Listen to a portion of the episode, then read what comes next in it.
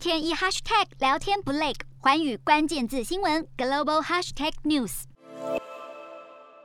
乌俄冲突一触即发，国际油价距离三位数也只有一步之遥。近期不止小摩，越来越多分析大胆预测，油价可能飙破一百五十美元。就连股神巴菲特的老战友孟格也不忘呼吁石油省着点用。而布兰特原油期货价格本周一度涨破每桶九十六美元，创下七年新高。尽管地缘政治局势反反复复，让近期的油价呈现多空角逐，但分析指出，是油市基本面让价格有支撑。眼看原油需求已经冲回了疫情前的水准，供给成长却恐怕跟不上脚步。国际能源总署也坐不住了，跳出来敦促 OPEC Plus 产油国积极作为，因为 OPEC Plus 由去年八月就喊出每天增加四十万桶的小目标，欠缺投资却牵制了原油供应的能力。支票一再跳票，让市场渐渐不抱希望。随着西德州原油再度站稳九字头，高油价之下才有利可图的美国页岩油业已经蠢蠢欲动。美国两大石油巨头去年第四季财报交出亮眼成绩单，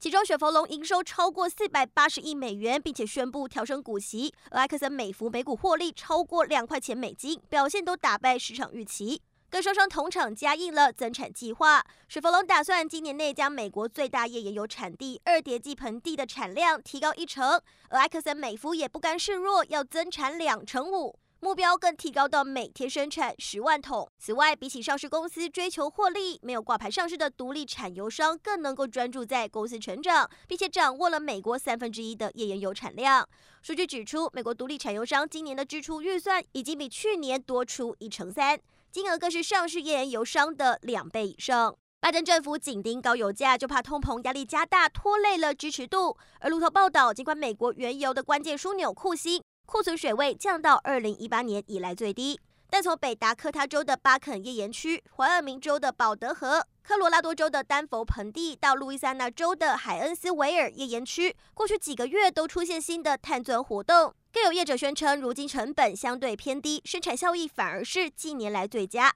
油价高涨之下，让美国页岩油再度恢复布局。